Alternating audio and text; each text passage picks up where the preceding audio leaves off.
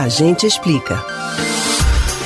O gato é a maior vítima de uma micose causadora de lesões sérias e potencialmente fatais, quando não tratadas em tempo oportuno. Estamos falando da esporotricose, uma micose subcutânea causada por um fungo e que tem se tornado cada vez mais frequente em humanos.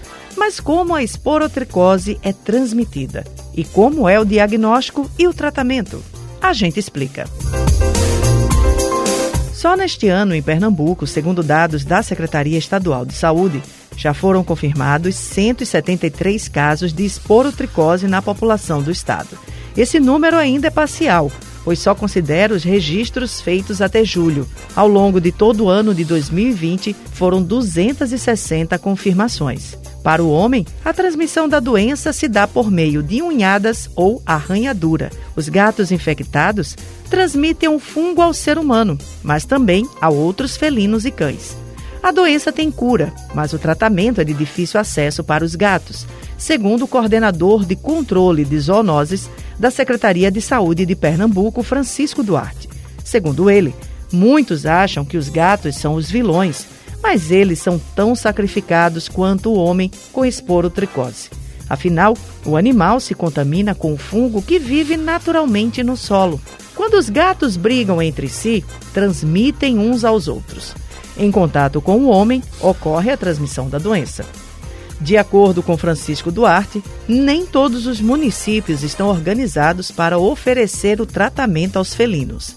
E no caso do homem com a doença, a unidade básica de saúde deve fornecer a assistência. O Estado fica responsável por tratar os casos mais graves, que exigem internamento. Como pode ser confundida com outras doenças de pele, o paciente deve procurar um dermatologista.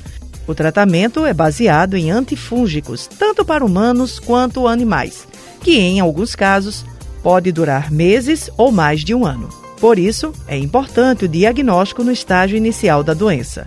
Já nos animais, as manifestações clínicas são variadas.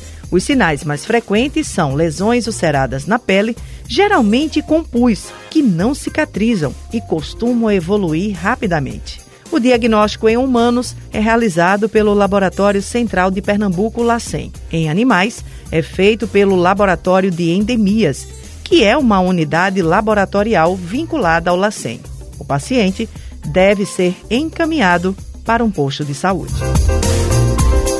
Você pode ouvir novamente o conteúdo deste ou de outros A Gente Explica no site da Rádio Jornal ou nos principais aplicativos de podcast: Spotify, Deezer, Google e Apple Podcast. Contexto de Victor Tavares, Alexandra Torres para o Rádio Livre.